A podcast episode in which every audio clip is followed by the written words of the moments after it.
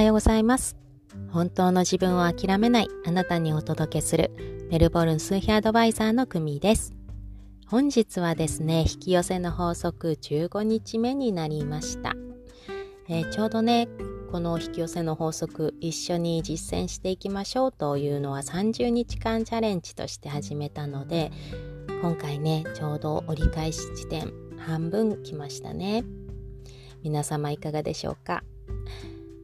えー、もうね15日間意識的に引き寄せの法則をしていれば結構ね自分が放っているこうエネルギー状態みたいな波動とかねそういうものを何を何を自分から発しているのかっていうのにだいぶ意識できるようになってこられたんじゃないかなと思いますね。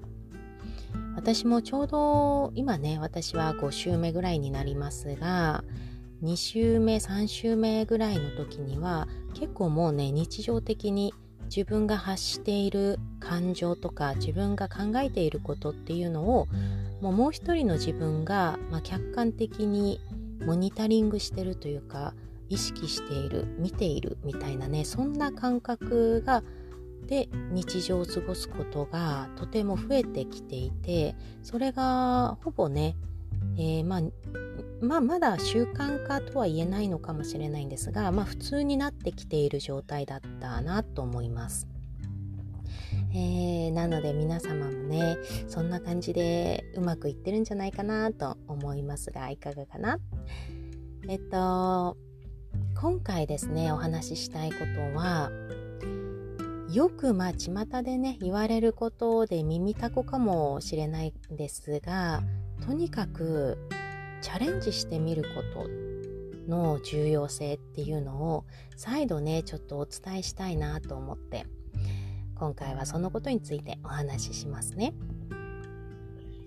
チャレンジすることとか体験することが大事だよってよく聞きますがなんでなのかなっていうのはそこまで私は深く考えてなかったんですね。というか考えるよりももちろんチャレンジした方がいいよねっていう感じで当たり前と思っていたので分析はしていなかったんですが最近本当にね体験することをチャレンジすることの重要性っていうのが分かるようになってきました。っていうのは例えば YouTube とか Instagram ね Facebook こういうラジオ SNS って呼ばれるもの自分のメディアですよね自分が外に発信できるものこういうメディアがもう今はね世界中にたくさんあるので自分でいつでも発信することができますね。で私は YouTube を始めたのは1年前とかなんでしょうか。えっ、ー、と妊娠、まあ、臨月ぐらいの頃からね始めたりしてで産後ちょこちょこと、うん、していたんですね。で半年前ぐらいから本格的に一応ね1週間に12回は上げれるようなペースで YouTube をアップしていましたそれで思うんですがあのね本当に早く始めれば始めるほど良かったんだと良かったなって思います。私も遅いぐらいだったなってね今なら思いますね。できることならもうもう少しでも悩んでるのであればとにかくもう解説してねその自分の、えー、動画をね解説して、まあ、とにかく1個2個どんどんどんどん発信していく。っていうことをすればするほど良かったと思うんですね。それはなぜかっていうともうねなぜ皆さん配信する自分で例えば動画を撮って YouTube に上げてみるっていうのをこう考えて足踏みしちゃうかっていうと怖さとか不安とか恐れとかいろいろそういうのがベースだと思うんですね。例えばこんな自分がやったってしょうがないとか今から YouTube 始めたって時代遅れかもしれないとかこうまあ周りの目があるとかねあと、まあ、顔が出るのであれば人にバレたら良くないとかね。たくさんまあいろいろと理由があって足踏みをされてしまうんだと思うんですが私たちってねまあこんなこと言うとあれなんですが自分が思ってる以上に周りの人ってね自分の活動って知らないんですよね。思ってる以上にあの皆さんねあ人に関心がないっていうかねうんなので実は自分が気にしているだけっていうことはもう多々あるなとなのでまずやってみるっていうことで始めちゃったら最初はね、あのー、もう完璧にしたいなって思って一生懸命考えて、まあ、投稿したりしますね。でそれを何度も何度も繰り返していくと一番最初にね投稿したものとか最初の頃にもうこれは完璧だと思って投稿したものって後々ね3ヶ月後半年後振り返ってみるともう全然できてないんですよね。もうそのあまりのできなさに笑ってしまうぐらいでも当時はこれでもう完璧だって思って YouTube をアップデートしたりとかするんですが人ってやっぱりもう本当に何度もやればやるほど上達するので最初の頃もうやった回数がなんぼだっていうのはとっても感じるんですよね。例えば今トップ YouTuber の方々ってどうなってるかっていうともう動画何千本っていう風に上げられてきている歴史があってそういう人たちもやっぱり最初の動画っていうのはねほんと素人だなっていうようなものなんですよね。でそれって当たり前で皆さん最初はもちろんど素人で始めるのでもうそれはそれで開き直ってね自分は今0から1の状態っていうこの0から1をむしろ楽しむぐらいな感じでとにかく早くもうやってしまうのが一番いいなって思うんですよね。もう身軽にポンとそしてやっていくうちに、まあ、数比ってね私は数比術っていうものを使ってお仕事をしてるんですが数比っていうのは0から9の数字を使うんですね。まあ、11とか2233といったゾロ目の数字も扱いますが基本的に1桁の1から9っていう数字が、まあ、数字の持つパワーであってサイクルなんですが物事って全て0から始まって9で終わるっていう風にサイクルになっています。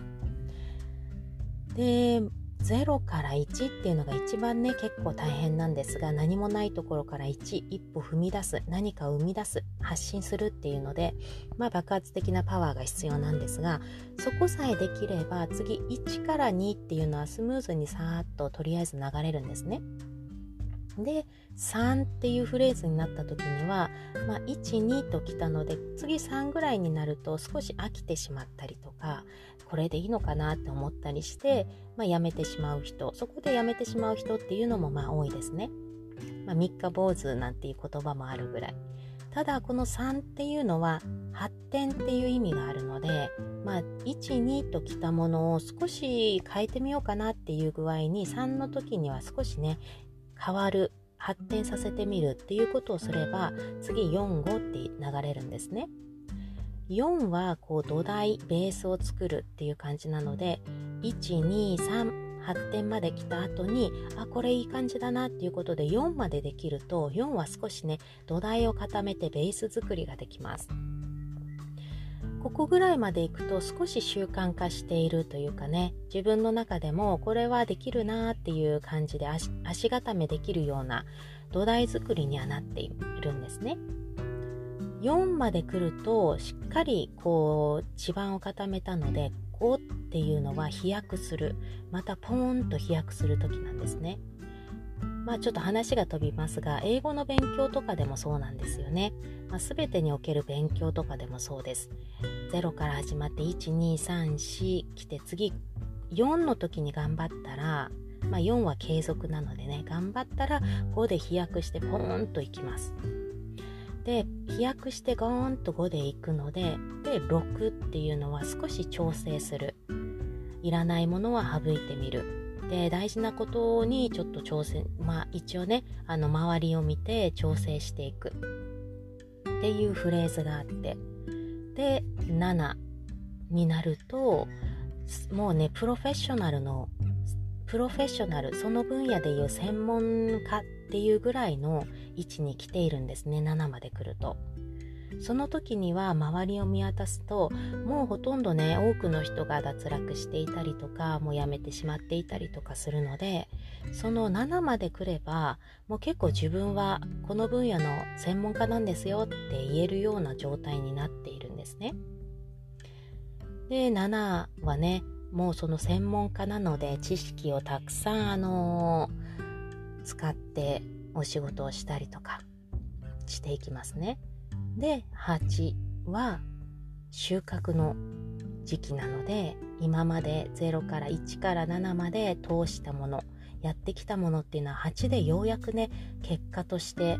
実るわけですね。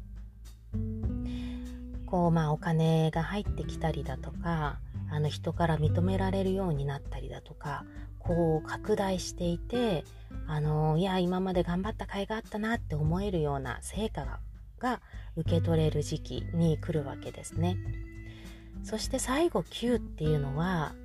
9で実は完成になりますので今までやってきていろいろとねあの道があったけれどももうやこの分野に関しては OK だなっていう自分の中でもこうもうそろそろ終わりかなっていうようなフレーズなんですね。でそこで上手にこの一連の流れをこう自分の心も体もこう納得して終わりっていうふうに完結させることでまた新しい一からの何かを始められるんですね。そんな感じで、まあ、私たちの全ての物事って結構0から9までっていう流れがあるんですが例えば YouTube を始めるとかねその SNS で発信するっていうことも必ず流れが最初最初から9に行けるわけではなくて最初から8ではなくてもちろん最初は0から1なんですね。なので家庭踏めば踏むほどどんどんそのプロフェッショナルになっていくっていうのがあるのでとにかくもし気になっているのであればやってみるで1から22から3っていうそういうステップがあるんだなって分かれば必ずまあ一度やれば次2回目は少し良くなってるし3回目は良くなってるしってね。で4回目5回目って重ねていくものなので。そんな風にねあのたくさん数をこなす。たくさんとにかく早くチャレンジする。早く体験してみるっていうことをすればするだけ、まあ、1から9のサイクルっていうのも増えてきますよね。そうすればこの1から9で1から9までできたものっていうのは長いスタンスであれ短いスタンスであれそれは自分の知識も体験糧になっているのでこういうものが多ければ多いほどやっぱりこうこれって力になるし人生のね後々飛躍するためのものとっても大きな財産だと思うんですね。うんまあちょっとねあのー、長くなってしまいましたがまあ、サイクルっていうのがあるしあとは本当にあのやってみるっていうことをチャレンジですよね体験チャレンジは早ければ早いほど数をこなせられるしとにかくね気軽にねやってみるといいなっていうのはとっても思いますね。うん。ということでまた次は16日目明日お会いしましょう。さようなら。